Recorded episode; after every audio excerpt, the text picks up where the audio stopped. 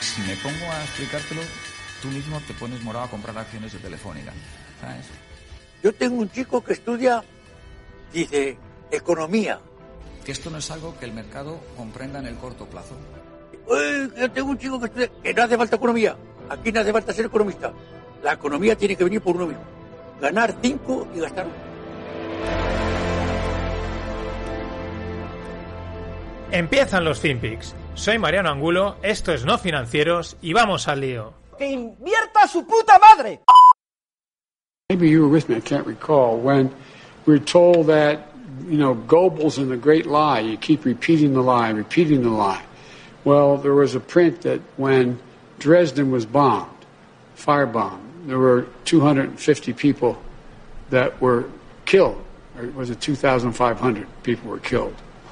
And Goebbels said, no, 25,000 or 250,000 were killed.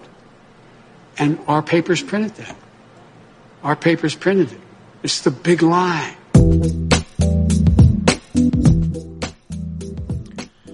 Hola, no financieros. Ahora sí, de vuelta con los FinPix. Y lo primero que tengo que hacer es cogerme las palabras del fin de pod en el que digo, bueno, yo creo que Biden no nos va a dar tanto juego. Pues creo que no. Creo que sí que nos va a dar bastante juego, como son estas declaraciones en las que habla de un bombardeo en Dresden y se equivoca, pues cada vez dice una cifra. Al final no sabes cuál era la cifra correcta y te quedas con el It's a big lie, ¿no? Creo que al final, en otro rollo, ¿no? En, otro estilo, pero, pero creo que le voy a sacar partido también a Biden. Va a dar, va a dar juego con este tipo de, de, de liadas que hace, ¿no? Que, que, que, se lía bastante. Es impresionante que este tío. que, en fin. Bueno, siguiendo con él. Mmm, dice que los 600 dólares de los cheques de estímulo, estos que reparten a la población, pues que no son suficientes y que lo que tienen que ser son de 2.000. Hombre, claro que no son suficientes, nunca es suficiente nada. Es verdad que si la gente pues se ha quedado sin empleo por culpa de la mala gestión de los gobernantes, pues lógicamente les tendrán que ayudar. Pero vamos, esto apunta a mmm, money printer a lo bestia. Pero sobre todo yo creo que empieza a apuntar a otra cosa de la que se ha hablado también otras veces, de una forma muy encubierta, muy sutil, pero poquito a poquito adaptándonos a ello, ¿no? Que es la UBI. Universal Basic Income, ¿no? La, la renta básica universal, que también en Estados Unidos pues está en, en pues bueno, se, se, comenta, se debate, se habla, entre ellos pues está la Ocasio Cortez con la teoría monetaria moderna que es imprimimos todo el dinero que nos dé la gana y pues ya está, problema solucionado, ¿no? Y, y no sé, me da la sensación que van, van por ahí los tiros, así muy sutilmente, y, pero para que la gente se vaya acostumbrando. Al mismo tiempo, eh, Trump no se quiere, bueno, no quiere irse por buenas, lógicamente, pero, o sea, y tampoco, y lo quieren echar por malas, porque le iban a, a meter un impeachment, y, pero bueno, al final no ha salido, el, el Partido Republicano lo ha echado para atrás, porque bueno, no estaba muy claro, te iba a salir ahora en un ratito a hablar, pero estaba esperando, pero como el tío no ha salido a hablar, pues digo, bueno, pues ya mañana lo pongo. Eh, pero sí, le quieren, se ve, el impeachment se ve que se lo quieren meter sí o sí porque se quedaron con ganas. Pero bueno, evidentemente este tampoco va a dar el brazo a. A torcer. Esto sigue siendo como en el Street Fighter. Round fight. Y bueno, sin dejar el tema de las elecciones, porque ahora viene la, segunda parte, ¿no? Dominion, que es la empresa que está en tela de juicio, que es la que tiene el sistema electoral este en, en algunos estados, pues ahora va a demandar a Sidney Powell, que era una de las abogadas que denunciaba que había habido fraude electoral, pero la demanda nada más y nada menos que por 1.300 millones de dólares. Toma ya. Y dicen que no descartan ir a demandar a más gente, ¿no? Bueno, no sé, no sé, no creo que Cindy Powell tenga 1.300 millones, pero bueno, es un, es un golpe encima de la mesa. Esto, esto no ha hecho, quizás esto realmente, esta batalla legal no ha hecho nada más que empezar. Ya veremos. Mm, datos de empleo de Estados Unidos del 2020. Estos son rápidos sacando los datos, no como, no como en otros sitios. 9, al final se han perdido eh, unos 9 millones, 9,37 millones de empleos en este 2020. Se espera que en el 2021 recuperen unos 6,7 y según el presidente de la Fed de San Luis, dice que como mínimo, o sea, en el, en el mínimo el desempleo quedaría en un 5%, que para ellos es, no, es también, o sea, sigue siendo una cifra bastante, eh, bueno, importante, ¿no? No es una recuperación plena, es una recuperación bastante de, de donde venían, pero bueno, eh, no deja de ser eh, un mínimo quizás alto, ¿no? En las empresas, tema del coche eléctrico, han venido así rodadas tres, tres noticias muy interesantes. La primera, Foxconn, que es el, es el proveedor de Apple bueno, que le hace móviles y le hace bastantes cosas, pues eh, tiene un acuerdo, una alianza con la startup Byton para hacer un coche eléctrico. Pero no con Apple, sino Foxconn con, con Byton. Pero al mismo tiempo, esta semana pasada, y se llevaba rumoreando, pues parece ser que Apple también está desarrollando su coche eléctrico, nada más y nada menos que con Hyundai. Tardarían un poquito más en lanzarlo, parece ser que para 2024, y la previsión es que quieren producir 100.000 vehículos eh, para esas fechas. Mm, esto es interesante porque, claro, si ya Tesla vale todo lo que un montón de automovilística, lo que falta es que entren también aquí más. Y... Pero no hay ninguna burbuja, ¿eh? ¿eh? no nos equivoquemos. Tampoco se queda atrás BMW.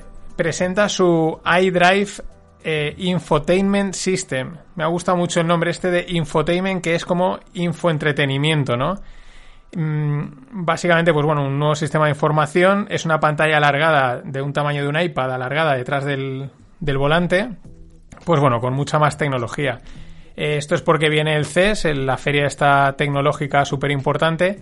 Y bueno, el año pasado además me acuerdo que, que ya me acuerdo del, de Sony, ¿no? Y lo, lo comenté creo que en los FinPix que Sony presentó en, este en el CES del año pasado un sistema de audio y visual para los coches, ¿no? Y por eso me ha llamado mucho la atención el concepto este de infotainment o infoentretenimiento, ¿no? Porque, claro, si los coches la tendencia natural, independientemente de que sean eléctricos o no, va a ser el, pues que sean auto, que sean autónomos, ¿no? Que tú te metas en el coche y te lleve donde sea, pues ese tiempo tendrás que hacer algo, ¿no? Mm, vayas a Madrid, vayas a Barcelona o donde sea y pues, ¿qué vas a hacer? Pues entretenerte, ¿no? O trabajar o entretenerte y el coche yo creo que va a dar un cambio en la parte interna en cuanto a ese tipo de sistemas muy, muy importante. Y hablando de coches eléctricos y de Tesla, pues una de Musk, pero que no es culpa suya, ¿no? Eh, los Robin Hoods, y tiene que ver con los Robin Hoods. Ellos, los Robin Hoods, siguen a lo suyo, ya sabéis, los Robin Hoods son los los nuevos inversores que lo hacen a través de la app americana llamada Robinhood, que bueno, ha puesto muy fácil el acceso a comprar acciones, entonces se, lanzan en, de, forma viral. Y este es otro ejemplo, con toda esta movida de la censura del tema de WhatsApp, de los datos de Facebook, de la censura de por aquí y por allá, pues Musk, Elon Musk se le ocurrió decir que había que usar Signal. Bueno, pues automáticamente Signal en bolsa se disparó un mil, bueno, los tres días siguientes, ¿no? Pero se disparó un 1200%. ¿Cuál es el detalle? Que no era la Signal de mensajería, porque la Signal de mensajería es una, digamos, startup y no cotiza era una penny stock, que también son los llamados chicharros, que se llama Signal Advance y de repente pues se vieron eh, pues con una subida espectacular. Así, la propia Signal, la de mensajes, tuvo que emitir un comunicado diciendo, oye, que nosotros no somos esa empresa, que no cotizamos. Pero es que así se la gastan los Robin Hoods. Que Elon Musk ha dicho esto, cogen el móvil sin pensar, abren la app, buscan Signal, esto, pum, comprar y a dispararla.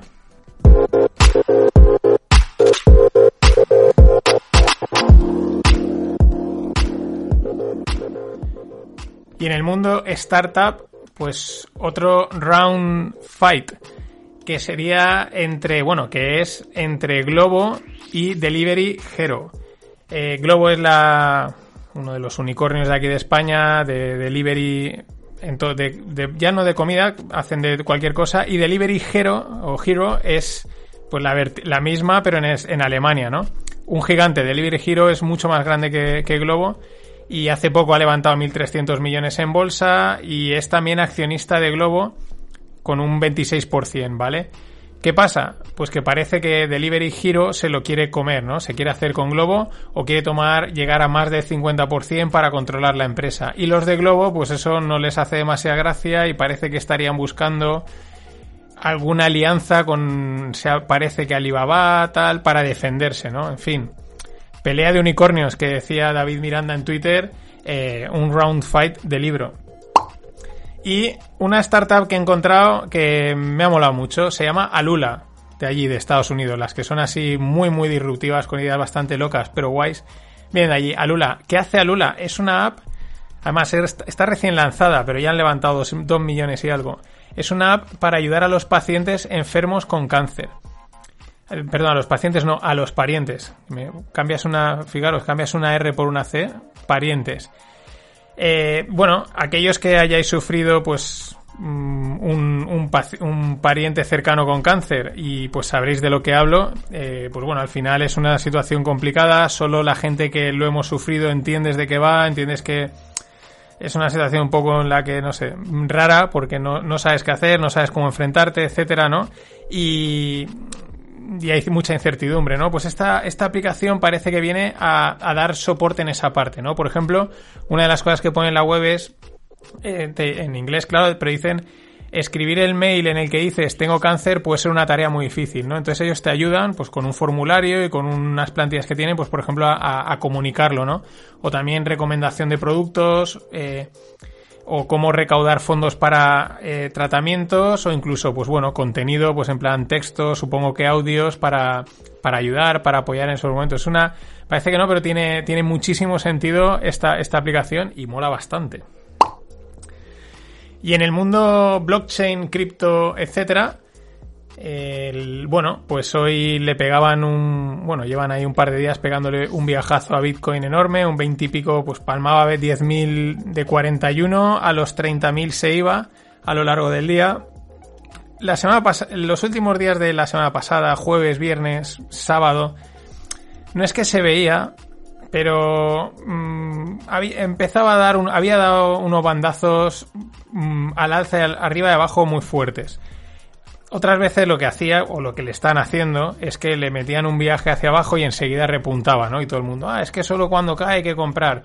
Bien, pero estos bandazos de los últimos días, de hecho, algún, algún operador que seguía decía, yo me he salido, ¿no? Y dices, este creo que se lo huele. Es siempre muy difícil verlo, pero el tema es que le ha metido un viaje. Eh, la excusa, o pues porque tocaba, pero también dicen que es que la FCA, que es como es el regulador británico, dice que bueno que hace ha hecho un llamamiento que cuidado con la gente que invierte en el mundo cripto, sobre todo a través de ciertas eh, empresas, eh, eh, fondos, etcétera, porque se deberían de preparar para perderlo todo, ¿no? Deberían de estar preparados. Es un aviso financiero de inversión, pero bueno, no es que sea general, pero asusta, ¿no? Y luego dentro del mundo blockchain, pues bueno, hay un proyecto llamado Aragon, eh, de dos españoles eh, que va de hacer DAOs, ¿no? De eh, organizaciones autónomas descentralizadas. Un proyecto que, que tiene o tenía mucho potencial, muy chulo, pues para gestionar organizaciones de forma sin necesidad jerarquías y estas historias. Descentralización pura. Han tenido ahí algunas polémicas y ahora surge una más. Jorge Izquierdo, que es uno de los, junto con Luis Cuende, son los cofundadores. Pues bueno, Jorge Izquierdo abandona el proyecto, se sale de CEO, de la, del era CEO de Aragon One. Bueno, esto os explico. Está Aragon Association, en Ethereum pasa lo mismo, está Ethereum Association, ¿no? Que es como la que tiene el dinero para invertir en empresas que desarrollen el proyecto, ¿no? Para que sea descentralizado. Entonces, eh, una de las empresas es Aragon One y construyen la plata, lo que es la, la blockchain o la plataforma llamada Aragon. Bueno, pues eh, que este se baja de todo el tinglado este porque dice que no le han gustado ciertas decisiones, que van en contra de la descentralización, etcétera, etcétera. Yo creo que es un palo importante porque es uno de los dos y parece ser que haya habido tema, eh, pique o problemas. Ya venían de otra movida que, que hubo ahí con los juzgados descentralizados. Y una de las cosas que yo creo que pone relieve es lo complicado. Es muy bonito, en teoría, mola mucho, mm, pero esto de la descentralización pura, pura y dura, es, creo que es mucho más complicado de lo que parece por, por lo de siempre, porque los seres humanos somos seres humanos. Nada más, gracias por estar ahí. Hasta mañana. I have to say, I keep being invited to talk about free speech on college campuses. And every time I'm invited, I make the same point, which is this isn't about free speech and this is only tangentially about college campuses. This is about a breakdown in the basic logic of civilization, and it's spreading. And college campuses may be the first dramatic battle, but of course this is going to find its way into the courts. It's already found its way into the tech sector. Um, it's going to find its way to the highest levels of governance if we're not careful, and it actually does jeopardize the ability of civilization to continue to function.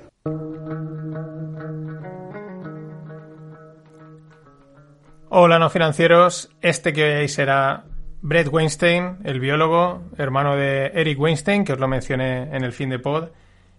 Y bueno, este es un vídeo de hace varios meses, pero si veis algunos podcasts en los que le entrevistaron de hace dos, tres años, pues él y algunos otros ya llevan sufriendo este tipo de censura y avisando, ¿no? Que lo que explica aquí, ¿no? Que, que lo que él ha vivido en la, cuando le han invitado a unas universidades a dar charlas y tal, es que, mmm, bueno, pues que, que, es una cosa más grave de lo que parece y que él veía que esto iba a saltar, como dice, va a saltar a las cortes, a los, a los juzgados, va a saltar a las tecnológicas.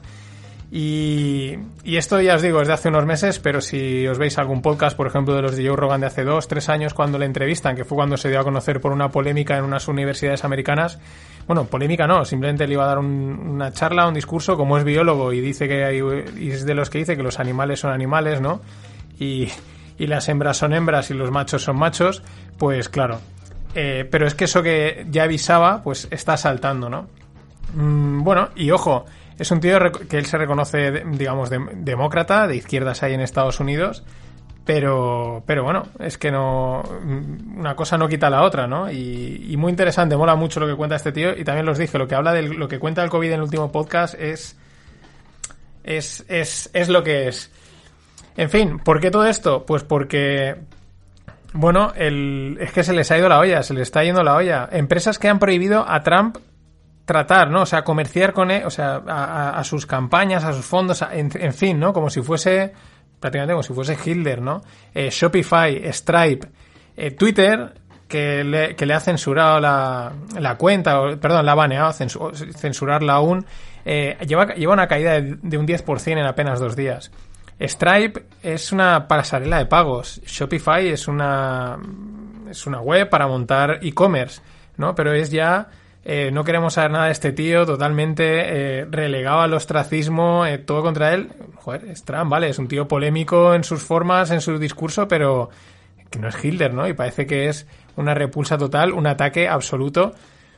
Y es una evolución más de lo que menciona Bernstein ya a una escala más, a una escala más bestia. Lo que, lo que pasa es que ahora para disimular ya llevan 70.000 cuentas censuradas.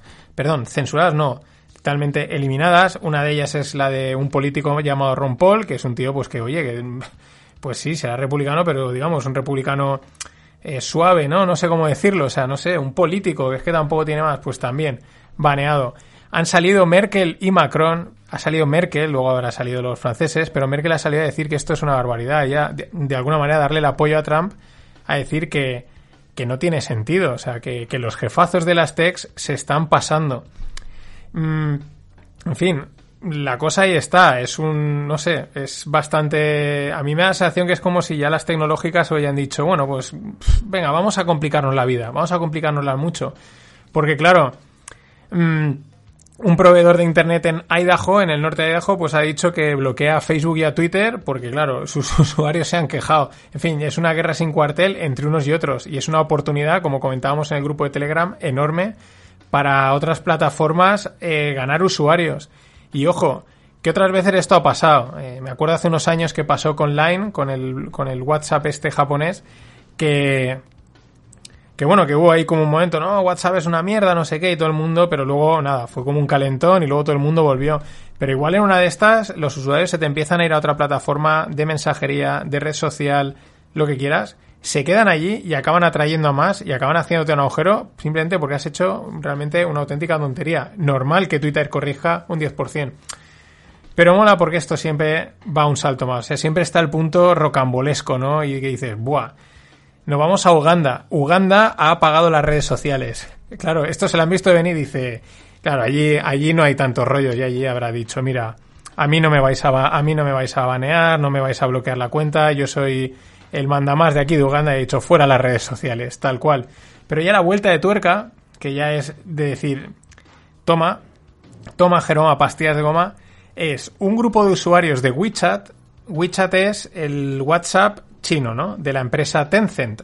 Vale, pues un grupo de usuarios de WeChat en California ha demandado a Tencent por violar su privacidad porque, hacían, porque les han hecho espionaje y censura en las comunicaciones. O sea, un grupo de usuarios, probablemente, supongo que, bueno, igual son chinos, pero claro, igual son chinos americanos que están ahí en California, demandan a una empresa china que está operando en China porque les, por una violación de privacidad, eh, por espionaje y censura cuando las redes tecnológicas americanas están censurando. O sea, es, es como decir, eh, espera, no me lo repitas porque no lo voy a entender nunca. Bueno, en temas un poco más financieros, aunque estos lo son o lo serán, ya lo veremos, el bono a 10 años, mucho ojo, el bono a 10 años americanos, el 10 years, eh, está ya por encima del 1,1% en rentabilidades. Mucho ojo porque esto es un bearish steepening, es decir, la curva de tipos se pone, se coge, coge pendiente. Esto del steepening y el flattening he decidido que os lo voy a contar en el fin de pod, que habrá, ya sabéis, repaso del último mes de mercados de acciones, bonos y divisas, y cómo esto tiene que ver con los bonos y cómo los bonos afectan a las divisas y a las acciones. Y es una parte muy técnica, es una parte heavy, pero molará contarla. El steepening y el flattening. Rusia, nos vamos a Rusia. Meanwhile in Russia. ¿Cómo molan esas cuentas? Bueno, Rusia resulta que tiene más oro que dólares es la primera vez, perdón, que tiene más oro que dólares en los últimos años, ¿no? En los años recientes.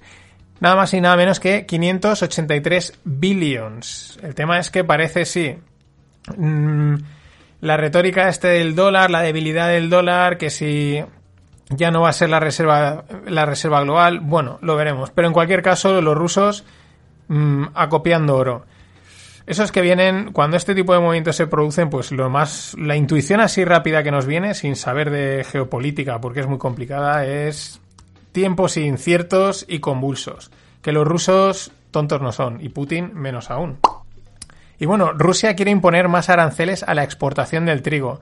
Ojo, porque lo estuve comentando en el, en el podcast en el que me invitó José Manuel, en el Bazar de la Bolsa. Os, os, os invito a que lo escuchéis. Estuvimos, estuve con José Juan Luis Hortelano y hablamos de, y con José de, tendencias, ¿no? De, noticias que, que habíamos visto que no se había hablado y que creemos que iban a impactar en este 2021. Una de las que yo mencioné era el tema de, la, de los precios de la, de la alimentación. Y esta es otra noticia en ese sentido. Rusia impone más aranceles, quiere poner más aranceles a la exportación del trigo, ¿no? Al trigo que sacan del país. Eh, porque, vamos, la subida del precio les está reventando, ¿no? Y podría prácticamente duplicar el precio, lo cual, pues para ellos puede ser demoledor. Ahí también están probablemente los chinos comprando trigo a tope y ahí hay unas tensiones eh, underlying importantes, ¿no? Y bueno, obituario, ¿no?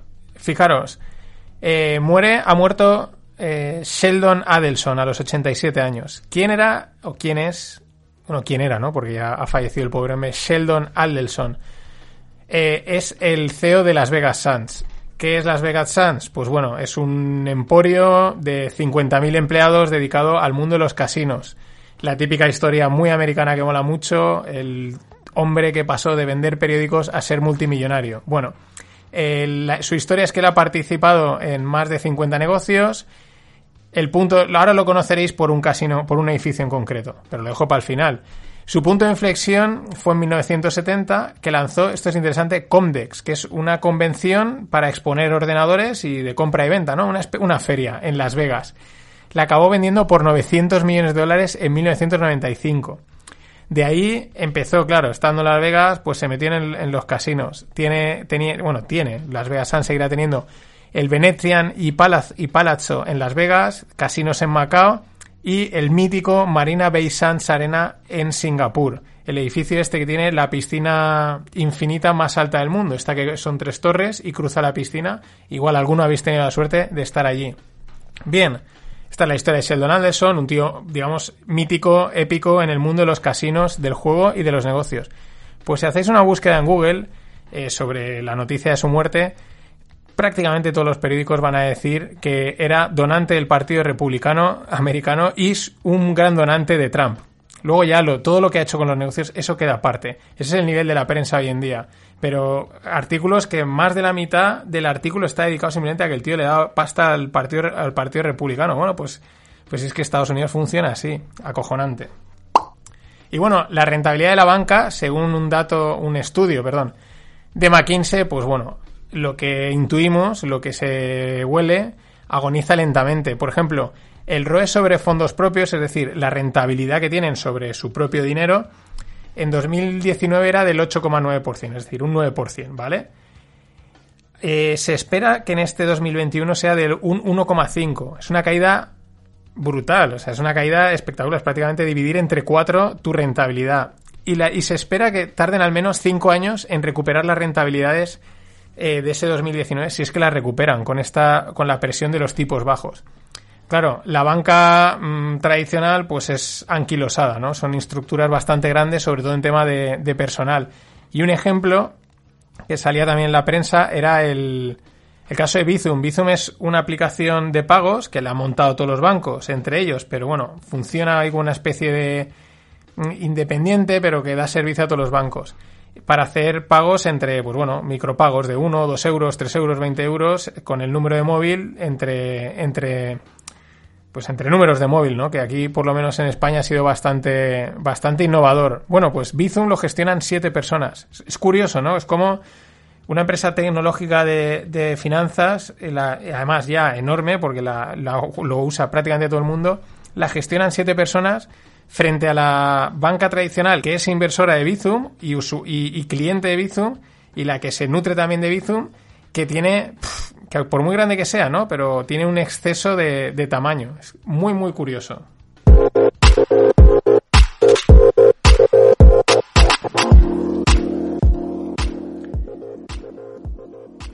Y hablando de nuevas tendencias, ayer mmm, de Gref es un apodo, es un nickname.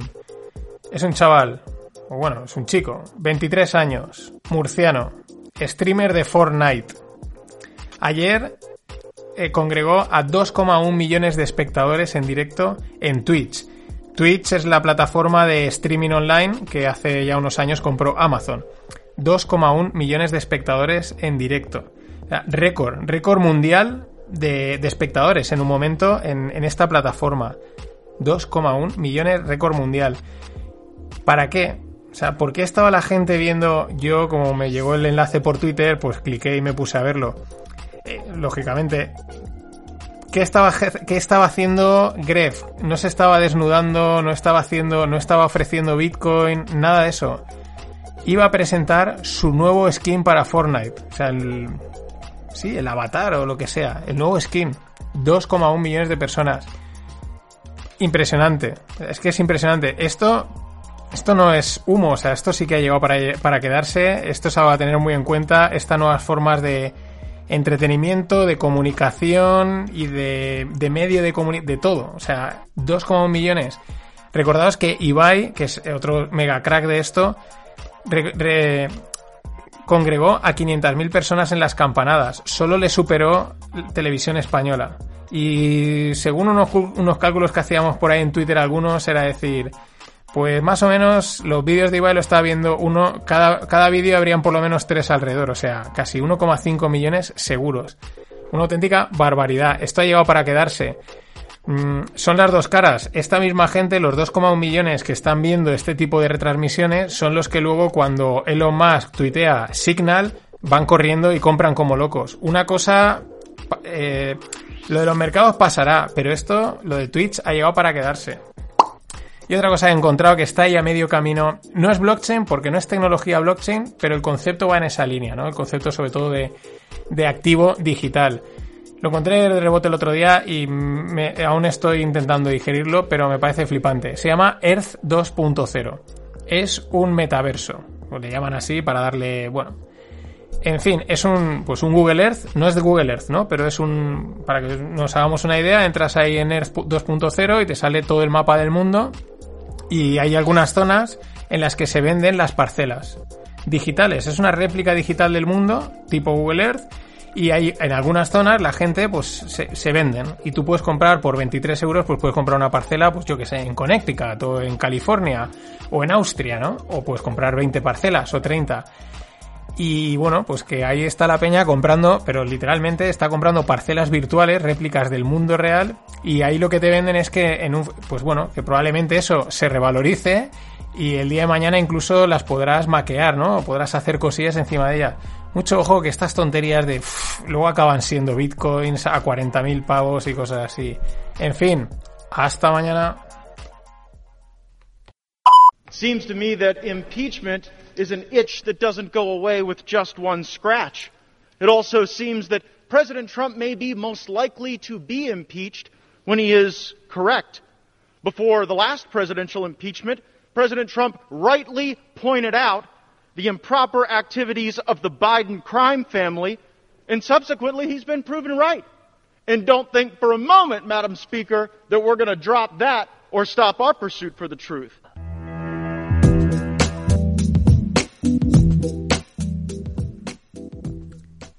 Hola no financieros, este que hoy será un senador republicano, concretamente por Florida, bueno, pues avisando que aunque le vayan a hacer un impeachment a Trump, ellos piensan seguir investigando y llegando hasta el final con el tema de los asuntos turbios de Biden, ¿no? Que se han tapado bastante. Lo cual es curioso porque igual podría dar también a un impeachment de Biden. El tema es que, eh, claro, le dices el impeachment, sí, pues, o sea, Trump se va el día 20, dentro de dos, en nada, eh, se pira porque le toca pirarse, porque no, no ha conseguido demostrar nada pero aún así le van a montar un impeachment. Mm, ¿Por qué? Pues por, por, ensuciar supongo que el nombre y tirarlo por la puerta atrás. Y parte del Partido Republicano también se va a unir. ¿Por qué? Pues porque así se quieren asegurar que el tío no se pueda volver a presentar. Eso es lo que parece que se está cociendo, ¿no? Pero aún así, por el otro lado, es. Bueno, pero vamos a ir también contra Biden, ¿no? Lo cual. Pues son estas casualidades, ¿no? De me tiraste con impeachment y a lo mejor tú te acabas llevando uno también. Porque es verdad que lo de, lo, de los, asuntos turbios del hijo de Biden y tal, eh, tela, tela. Y bueno, antes de ir con temas financieros, bueno, estos tienen, tienen su impacto, o sea, tienen su, su relación, pero es que no deja de ser curioso. Holanda confisca los bocadillos a los, a los camioneros de Reino Unido. ¿Por qué? Porque el Brexit ya está en marcha y está prohibido, eh, no está permitido importar carne y lácteos. Entonces a los camioneros que llegan con su bocadillito para comer, ¡pam! Eh, eh, pues eso, eh, confiscado. Toma ya. Tampoco es que, bueno, claro, imagínate que meten un, Brexit aquí en España, se hinchan a, confiscar bocadillos de jamón, ahí lo entendería. Pero bueno. Y otra noticia en ese sentido, el tribunal, un tribunal en Perú ha dictado una sentencia, la tienen que revisar y tal, pero la sentencia de momento está dictada en la que acusan a, a Bill Gates, a George Soros y a Rockefeller de haber creado el COVID. O sea, esto le han dicho, a ver, los de las teorías conspiranoicas y tal. Dentro, dentrísimo, con, con sentencia del Tribunal de Perú. Lo están investigando, lo están revisando, pero no deja de ser una noticia súper, súper curiosa, independiente de que, oye, igual luego acaba siendo verdad. Y lo que llevamos comentando tiempo, las materias primas, los precios, el maíz, un 67% ha subido desde julio, la soja, un 74%, la carne un 50% y el azúcar un 75%. Todas desde julio. Estoy hablando cotizaciones en el mercado en el mercado de futuros, que luego, pues evidentemente eso afecta a todas las materias primas, a todos los precios, ¿no? Pero fijaos la subida. Sin embargo, mientras, hoy se han publicado datos de inflación en, en Estados Unidos. ¿A cuánto está la inflación? Al 0,1% que si va a venir la hiperinflación, que si inflación, que si es que hay mucho, que si la inflación, que tiene que venir inflación, que vamos a bajar los tipos para que haya inflación, porque hay que intentar una inflación del 2%, y la inflación por aquí, la inflación por allá, y la inflación, ¿qué hace?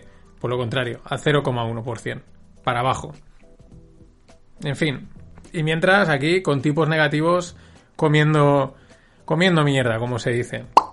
Y también disparada la madera otra vez. Lo estuve comentando, en otoño tuvo un pico enorme, la madera también cotiza, cotizan un montón de cosas en, los mercados de futuros. Para la gente está recién aterrizada que se escandalizaron cuando empezó a cotizar el agua. recién aterrizados. El tema, la madera, otra vez disparada. ¿Por qué? Porque las casas, ¿no? La construcción de casas también está disparada, o sea, está recuperándose en Estados Unidos Y bueno, pues yo supongo que esto es un efecto derivado de la pandemia, ¿no? La gente se ha lanzado a ir al campo, a hacerse casas o a construir un segundo cobertizo, lo que sea, y están pidiendo madera a tope. Estos son efectos de segundo orden de libro y molan un huevo. Más cosas, siguiendo con un poco lo del Capitolio, Trump y toda esta movida de bloquear, banear y prohibir a, cierta gente que haga cosas, Airbnb cancela todas las reservas que habían en Washington para el Inauguration Day. En un principio parece ser que habían estado ahí rastreando, buscando si alguna de las reservas estaba gente relacionada con los movimientos estos de asalto al Capitolio o lo que sea, pero al final se le han dicho, mira, todo el mundo fuera y arreando, ¿no? Que si seguridad y tal, pero bueno, mm, eh, no sé, no deja de ser muy, muy, muy mm, llamativo. A la vez que yo creo que también mm, perjudiciado. Yo creo que aquí hay algunas empresas que están pasando de, de Social Justice Warriors. Y hablando de Social Justice Warriors, eh, Racial Equity and Justice Initiative. ¿Qué es esto? Pues este es el programa en el que Apple va a invertir 100 millones de euros. Pues con que si el racismo, no sé qué, para fomentar educación, etcétera. En parte, Apple, Apple está forradísima, 100 millones de euros para, de, perdón, de dólares para Apple es mm, prácticamente calderilla, aunque pueda sonar frívolo, pero es así, tiene muchísimo dinero. Pero a mí me preocupa a veces que eh, estas empresas estén, empiecen ya a estar casi más preocupadas de esa imagen social, eh, friendly, justice, no sé qué, que a lo mejor de, realmente dedicarse a lo que se toca, ¿no? A lo, a lo, que toca, ¿no? Es, porque es que ya son todas, dices, bueno, pero eh, estás, ¿para qué estás? ¿Para qué estás? Lo cual, una cosa no quita la otra, ¿no? Pero últimamente es todo ESG, ESG, Social Justice y movidas así. ayer se me pasó decirlo, Apple vendió en el cuarto trimestre 18 millones de nuevos iPhones solo en China. Es un récord, una subida de un 20%, bastante interesante. Eh, mucho ojo porque los chinos mmm, ellos no tienen problema en ser racistas. supongo que alguno habréis estado allí, pero yo cuando estuve, mi amigo Pasi decía, si os dicen la Way, no os asustéis. Y la Way es que basan, y unos tíos lo dijeron basando por la que te dicen la Way, que es decirte extranjero, ¿no? Como rollo, pírate, no me gusta aquí. Estos estos rolletes mm, les da un poco igual. Y bueno, eh, computación cuántica. Mm, cada vez va sonando más, más y más. Y os dejo en la newsletter dos cosas. Uno, una infografía de la cuenta QuantumFi en la que hablan de las, pues bueno, un número, una listita de pues unas 10 empresitas eh, relacionadas con el mundo quantum o con el mundo de la computación cuántica. Algunas no sé, el nombre pues no nos sonará. Rigetti, Iqubit, Zapata, Strangework, IonQ, Xanadu, nada. Pero ojo a estas cuatro. IBM, IBM sí que se sabe que tiene, que además lo ha dicho, tienen un, un ordenador cuántico ahí desarrollándolo. Microsoft. Microsoft está en todos los, en, en todos los fregados. Igual que en todos los fregados está Google, que también aparece en la lista. Pero la cuarta es la que no te esperas. Intel. Intel también eh, aparece en esta lista como una empresa de computación cuántica. Igual es que Intel también está desarrollando chips y tecnología para este tipo de ordenadores y igual ahí compensa todo el terreno que le han comido los AMD y ARM y todas estas empresas que también se han lanzado a, hacer chips.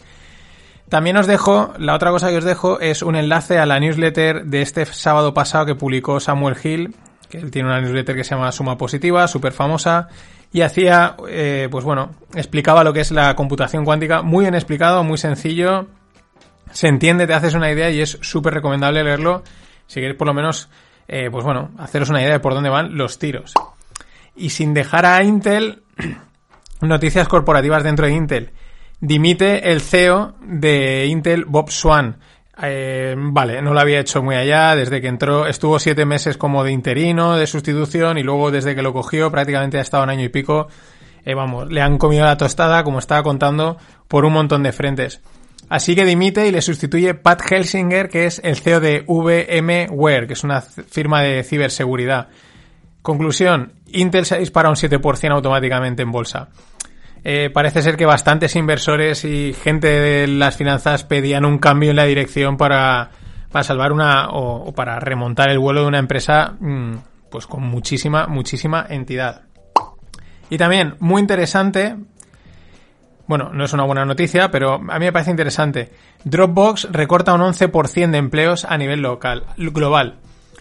Mm, ¿Por qué me parece curioso o interesante, curioso? Porque es que Dropbox es una empresa que tú la asocias a, cloud, ¿no? A trabajo en remoto, a colaborativo, online, etcétera, ¿no? Es como una empresa que el, rollo este lo tendría que tener muy metido. Es decir, es una empresa que todo esto de la pandemia le tenía que haber ayudado a crecer, ¿no? Debería estar contratando gente y o no tenía muy bien montado el tenglado o a lo mejor las cosas no, no van tan bien como parece, porque recortar un 11% de empleos en una empresa que esto le tendría, le tiene que haber venido bien, no deja de chocar.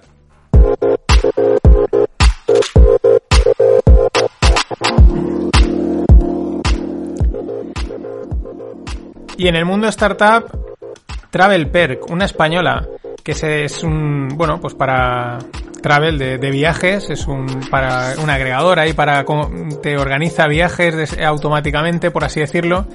Bueno, tecnología de viajes que automatiza cosas y hace las cosas muy chulas. Bueno, pues Travel Perk compra Next Travel, que es una similar eh, de Estados Unidos. Estas cosas siempre llaman la atención, ¿no? Siempre suelen ser los americanos los que vienen aquí a comprarnos. Pues esta vez, no, esta vez hemos sido nosotros los que hemos ido allí a comprar a los americanos. No han salido cifras de la operación, pero bueno, el objetivo de Travel Perk es seguir creciendo y ganar más cuota en Estados Unidos.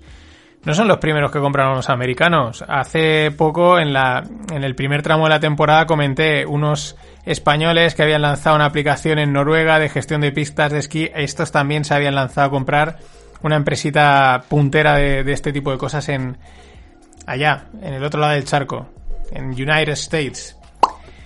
Y una rondaca. Webflow. Webflow levanta 140 millones a una valoración de 2,1 billions. ¿Qué es Webflow? Pues bueno, no code para hacer websites, ¿no? Para hacerlas muy guays, muy chulis con diseño, pero sin picar ni una línea de código. Muy sencillo. De esto lo, hemos, lo comenté en un podcast, lo comenté el otro día, lo estuvimos comentando en el, el, otro día en el bazar de la bolsa. Es una tendencia que, vamos, va a entrar muy fuerte esto del sin código. Y, y van a salir incluso empresas a cotizar que ellas están montadas en sobre, en, o sea, sin código, ¿no? Porque web, o sea, Webflow sí que está evidentemente programada, ¿no? Pero se intuye que van a haber proyectos bastante tochos que hayan nacido y hayan crecido, se hayan desarrollado y estén ahí sin prácticamente eh, picar una línea de código. Muy, muy interesante. Y en blockchain. It is a speculative. Uh, by any account. I mean, when you look at the at the most recent developments upward and now the most recent downward trend, it's it, for those who had assumed that it might turn into a currency. Terribly sorry, but this is an asset and it's a highly speculative asset, uh, which um, which has conducted some funny business and some interesting and totally reprehensible money laundering activity. Uh, I think that there are criminal investigations that have taken place that I'm sure will continue to take place that demonstrate it uh, very clearly.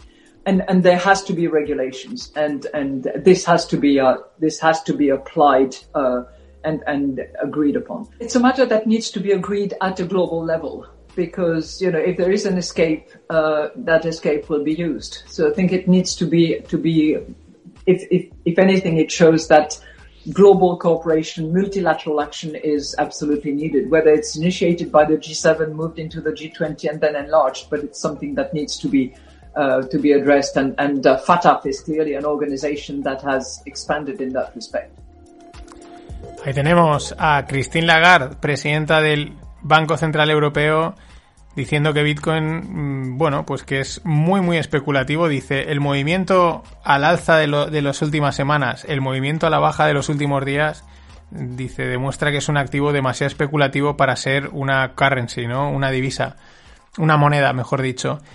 Pero luego dice, necesita ser regulado a nivel global, con cooperación entre las empresas, mm, el G7, el G20 y la FATTA, o ahora no me, no me ha quedado el nombre, que es la, Mm, es la asociación de, bueno, contra el tema del lavado de dinero y de, delitos fiscales y este tipo de cosas.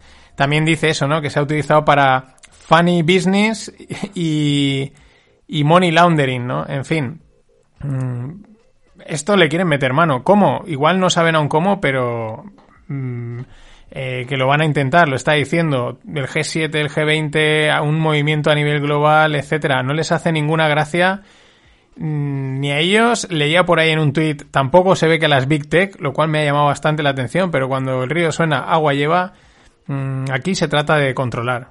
Y si no te controlan, pues mm, eres una amenaza. Pues como Trump. Hasta mañana. I'm post up some video of you dancing doing your music.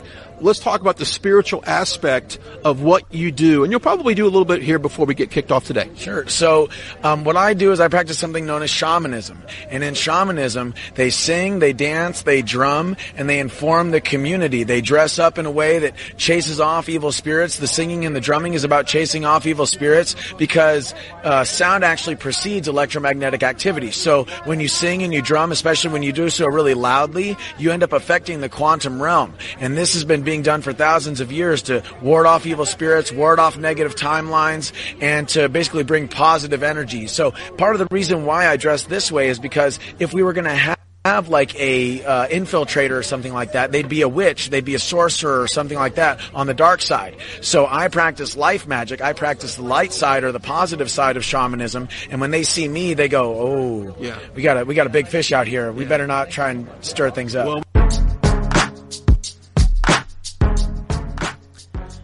¿Qué tal, no financieros? Este ya tenéis que conocerle la voz, es Yellowstone Wolf, y ahí explica en un vídeo de hace unos años, yo sabía que este tío iba a dar juego. Mm, explica un poco, pues, el tema del, del, gorro este con los cuernos, ¿no? Y es que practica el, el, el, el chamanismo, ¿no? Y cuenta ahí que bailas, que tal, que no sé qué, para quitar los espíritus, para las buenas vibras y tal, y que cuando se planta ahí, que es lo que dice al final, pues las witches y tal van a decir, uff, este tío es alguien, ¿no? Impresionante. No sé si saldrán más documentos, pero, ya sabía que este tío iba a dar mucho, mucho juego.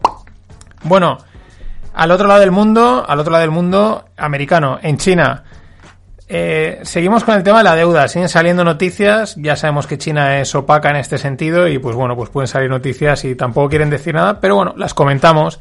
Siguen el tema de la deuda. Mm, China está ralentizando el anuncio de planes de venta de deuda local, ¿no? De, emisión de deuda local, lo cual apunta que, bueno, pues que lo que quieren es, se ve que mantenerla y bajarla porque, porque ya estuvimos comentando que las cosas iban un poquito al alza, demasiada deuda. También los defaults, los defaults, es decir, el, un default es cuando dejas de pagar la deuda o hay un retraso de deuda, de compañías chinas siguen marcando récords. Mm, Ahí está, la deuda, la deuda nunca mola. Y también lo que sigue marcando récords son las exportaciones chinas. Están los tíos exportando a tope.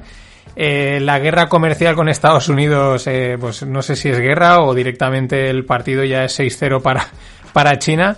Pero bueno, ahí están, en diciembre, récord espectacular. Y bueno, mmm, tema de la vacuna estaba claro que aquí alguna trampa tenía que haber, ¿no? Yo creo que todo el mundo, por muy optimista que fuésemos, no, con respecto a la vacuna, que sí, que los chips de Bill Gates, que no, pero algo decíamos, esto no puede ser tan bonito, ¿no? Algo tiene que fallar, ¿no? Yo personalmente pensaba, digo, yo creo, yo pensaba, digo, igual es inocua, ¿sabes? Te ponen la vacuna y, bueno, pues como un placebo, ¿no? ¿no? se la van a jugar a que unas dosis tan altas pues puedan tener un impacto eh, malo en la salud de la gente, ¿no? Bueno, pues ha salido el CEO de Moderna y dice que la vacuna dura eh, un año. Que for at least one year, ¿no? Dicen, bueno, por lo menos un año tienes, ¿no? Como, bueno, pues esto es como...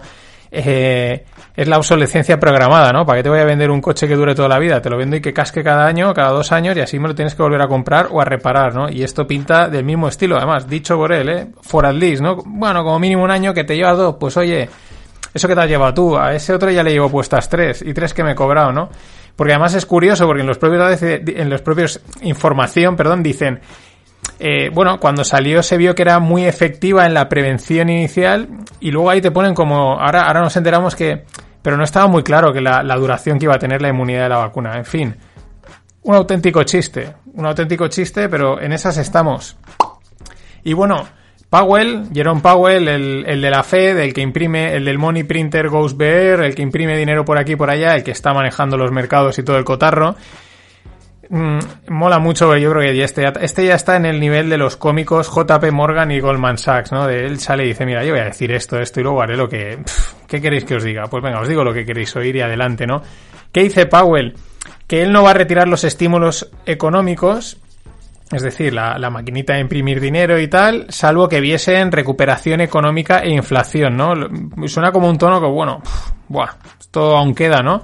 Y al mismo tiempo te dice eh, que podemos ver pronto una recuperación económica eh, de volver a- al momento al momento previrus, ¿no? Que es como diciendo, pues entonces eso quiere decir que visualiza retirar los estímulos, por lo tanto los bonos caen, suben tipos de interés, sube la inflación, mm, tormenta perfecta, podríamos decir. En fin, yo es un guasón, ya lo, lo tengo claro. O sea, él dice, va, voy a decir estas cositas y, y arreando. También ha dicho que están trabajando, que su prioridad ahora es trabajar una stablecoin, ¿no? Es que me preguntáis de criptos. Yo os digo de criptos y sin problemas, ¿no?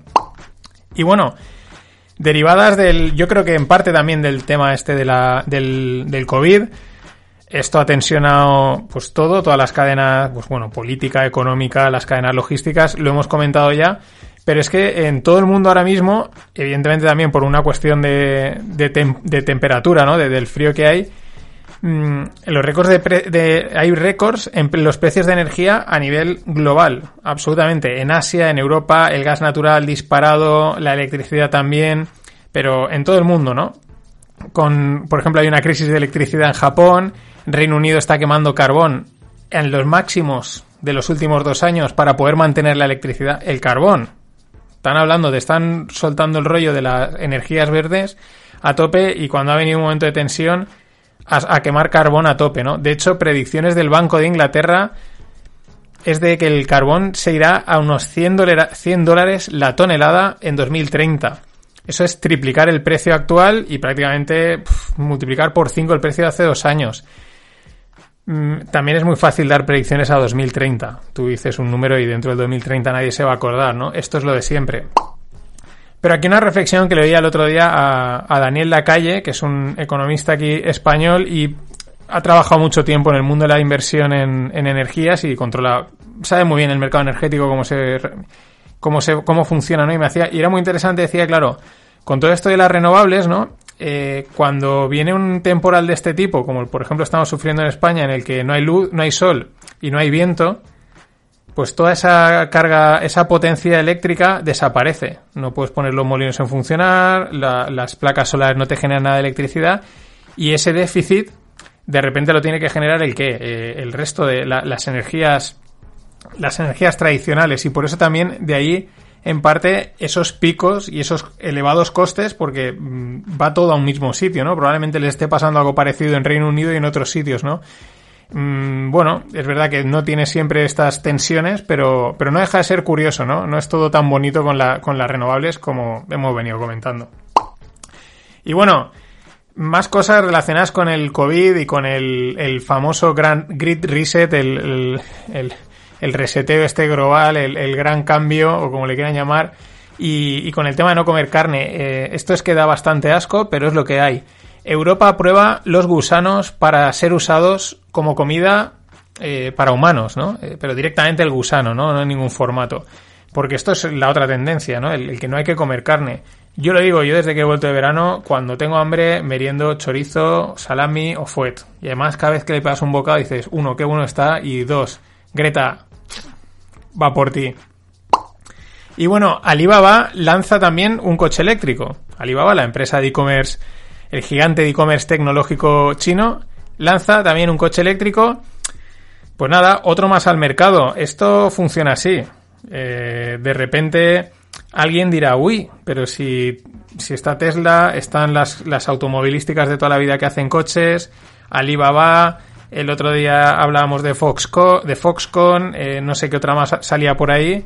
Uy, si Tesla no va a poder vender tanto. Uy. Uy.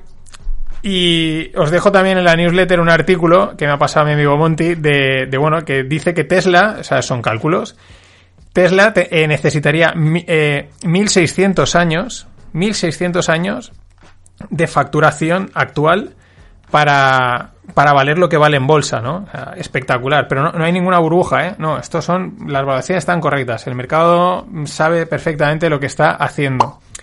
Y siguiendo con Alibaba, Estados Unidos al final no va a bloquear o a banear la inversión en Alibaba, en Tencent y en Baidu, ¿no? Tres grandes tecnológicas chinas. Mm, están en esa pelea que si no te dejo invertir, que sí, sí, pero se ve que esta votación ha durado nada, no ha durado nada. Seguida la han pasado y han dicho, sí, sí, adelante, se va a poder invertir en estas, en estas tres. Pero ojo, porque lo que comentaba creo que a principio de semana, el rumor de nacionalización de Alibaba ya va saltando, ¿no? Ya empieza a correr. Os dije que había salido en, en Singapur, que era como un medio ahí, pero hoy ya lo he visto aquí en, en un par de medios españoles, así que mucho ojo. Y bueno, por cerrar con la parte de redes sociales y la movida esta que, seguimos, ¿no?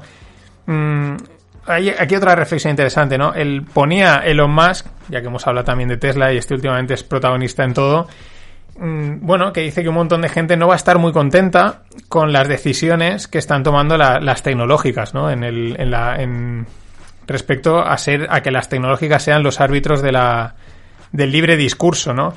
Hacían una reflexión por ahí por Twitter que decían, no es tampoco casual, la gente se cree eh, este movimiento que está yendo de, de empresas que están yendo de California a Texas, dice, se creen que es por los impuestos, es por los impuestos, pero parece ser que también es por el por la presión, digamos, eh, política, ¿no? La corrección política. En California hay una, además, en varias series, el otro día lo comentábamos en el grupo de Telegram, en Silicon Valley, en Larry David, lo han, lo han reflejado bastante bien, que allí es todo anti-Trump, es todo, uff, tienes que ser demócrata, tienes que ser social justice warrior, tienes que entrar en ese, en ese papel, y toda la gente que es un poco más conservadora es totalmente bueno, se callan o llevan al ostracismo, ¿no? Y apuntaban, yo creo que en, no sé por dónde en Twitter, pero muy, muy, muy interesante. Dicen, no solo, probablemente no solo se estén yendo, eh, por ejemplo, el caso de Elon Musk eh, se está yendo por un tema de impuestos, sino se está yendo también porque, oye, aquí que, eh, pues que cada uno, el que sea de un lado, que sea de un lado y el que sea de otro. No me vas a decir cómo tengo que pensar, cómo tengo que comportarme. Muy interesante. Jack Dorsey, de Twitter, decía ayer que, que se disculpa, que es que lo estuvieron reuniendo, estuvieron pensando, eh, no le gusta haber tenido que tomar la decisión de, de bloquear a Trump, eh, realmente no, no, pero lo ha hecho, ¿no? Al final te das cuenta que ya empieza a hablar como un auténtico político y es que esta gente yo creo que ya empiezan a ser políticos, literalmente, políticos, pero al cargo de grandes tecnológicas, son conscientes del poder que tienen y se excusan.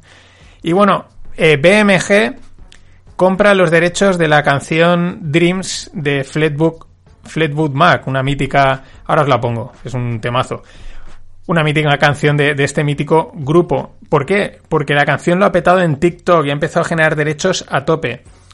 No se lo sabéis, la historia es mola bastante, es un no sé si era un mendigo, ¿no? Pero bueno, una persona, digamos, de, pocos recursos. Y el tío va por ahí con su patinete y un zumo de uva. Y entonces le, se hizo un TikTok grabándose y bebiendo el uva y bebiendo el zumo de uva y poniendo de fondo esta canción. Y se hizo viral. Y ahí está el tío ganando dinero.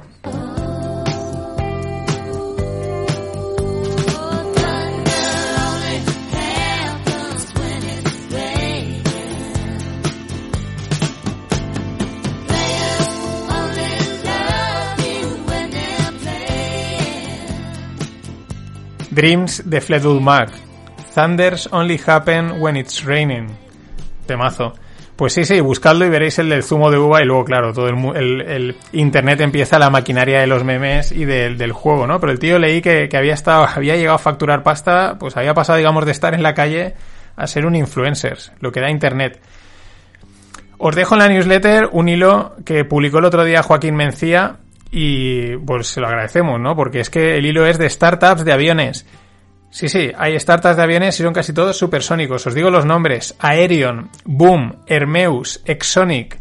Estas cuatro están haciendo aviones supersónicos. Pensábamos que el avión supersónico estaba muerto, que lo habían cancelado y tal, el Concorde. Pues no, esto están metiéndole y en nada, pues igual, pues ahí están. Ahí en nada te plantas en, no sé, bueno, los tiempos son ridículos. El París, Nueva York, Nueva York, Londres son de risa, ¿no? Eh, también hay otra que es Joby, que son de drones, y otra que es Whisk, que es una especie, una mezcla entre avioneta y dron. Y el remate, como él bien dice, es Hyundai. Hyundai también está sacando una especie de drones helicópteros, o sea, Molan las startups de por sí porque se lanzan al mercado a crear cosas, pero luego molan los que ya dicen, a mí, ¿cómo que un e-commerce, una red social? No, no, vamos a hacer aviones, vamos a hacer cohetes. Esos, esos molan bastante. Y en el mundo blockchain, varias, varias noticias. Coinbase, la plataforma de comprar monedas por excelencia que todo el mundo gasta, parece ser que el BBVA es, uno de los inversores, que probablemente el año que viene Coinbase salga a bolsa lanza un hub de assets. Hasta ahora Coinbase solo tiene una pequeña lista de, criptomonedas, pero se ve que quiere decir, mira, aquí ya que todo el mundo ponga lo que quiera, ¿no? Y que entren todas las criptomonedas que sean posibles. Y la locura de Bitcoin, ¿no? Corregía esta semana, hoy está otra vez volviendo a repuntar, pero es que mm, aquí vale todo, vale, vale totalmente todo y cualquiera puede opinar libremente y al final son consejos financieros que en teoría están, están perseguidos. Lindsay Lohan, la actriz de Hollywood, predice que Bitcoin va a estar a 100.000 dólares y Ethereum a 10.000.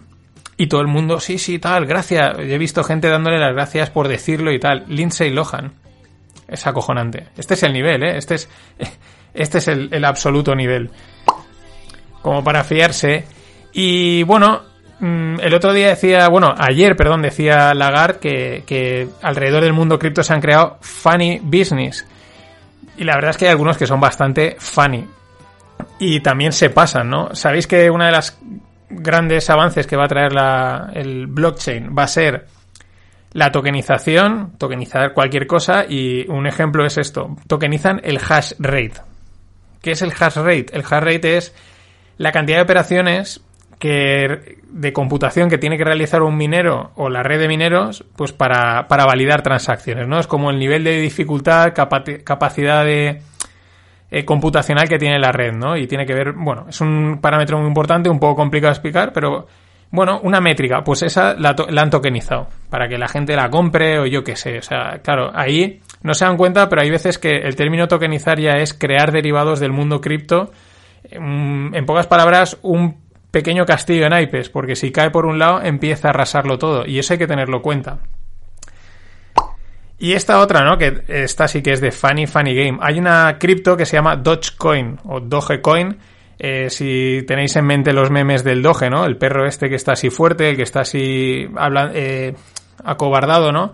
Pues hay una cripto que tiene el perro ese en la, en la es como, como el emblema, ¿no?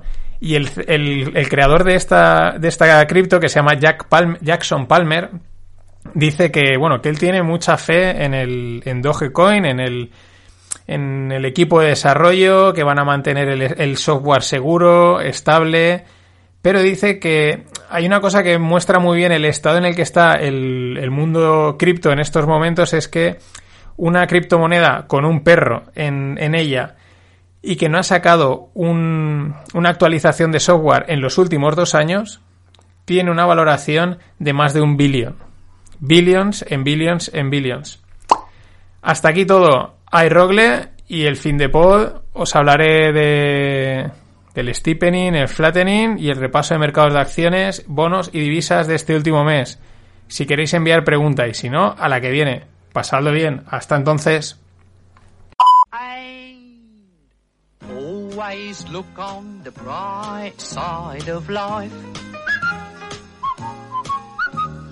Always look on the light side of life.